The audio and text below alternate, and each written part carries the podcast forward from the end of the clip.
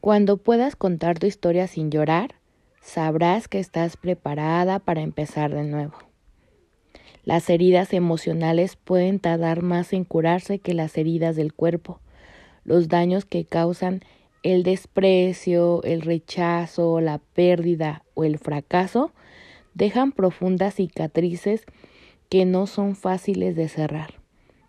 A veces podemos pensar que esa historia forma parte del pasado para descubrir, no sin cierto desconcierto, que la herida aún supura. El problema es que si nos precipitamos, corremos el riesgo de hacernos daño o incluso dañar a las personas que nos rodean. Si aún no hemos superado una antigua relación de pareja y nos imbuimos en otra, lo más probable es que arrastremos toda esa carga emocional negativa y autosaboteemos la nueva relación hasta que fracase. De esta forma, es probable que terminemos encadenados, encadenado una serie de fracasos y desilusiones hasta el punto de pensar que existe un problema en nosotros, cuando en realidad lo, lo que ha ocurrido es que no estábamos preparados para empezar de nuevo. Para abrir un nuevo capítulo de nuestra vida, necesitamos cerrar los capítulos antiguos. Si miramos continuamente el pasado, si el fantasma del ayer nos persigue, podemos aprovechar todo lo bueno que nos tiene preparado el futuro.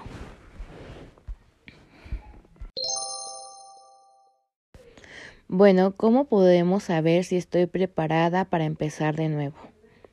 En ocasiones, cuando sufrimos un gran desengaño o desilusión, el dolor es tan fuerte que lo único que queremos es seguir adelante y que eso desaparezca. Eso puede hacer que nos desconectemos de nuestro interior y busquemos fuera de nosotros estímulos que desvirtúen nuestra atención del problema, como resultado, podríamos engañarnos y creer que la situación está superada. El deseo de sentirnos mejor y dejar atrás el pasado nos impide darnos cuenta de que aún no estamos preparados para empezar de nuevo y que necesitamos más tiempo. Por eso nos precipitamos al tomar decisiones. No tomamos las señales que nos indican que todavía no hemos superado lo que nos ha sucedido.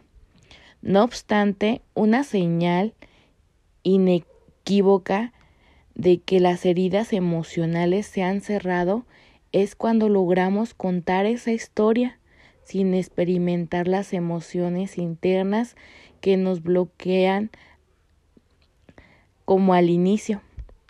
Si se trata de una pérdida importante, por ejemplo, Sabrás que la has superado cuando puedas contar lo ocurrido sin llorar o experimentar esa tristeza profunda que nos hacían pedazos, cuando en su lugar solo quede un dulce, un dulce recuerdo.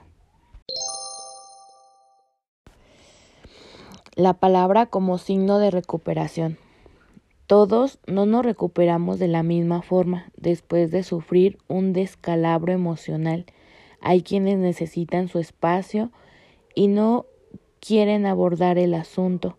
De hecho, cuando se trata de heridas profundas,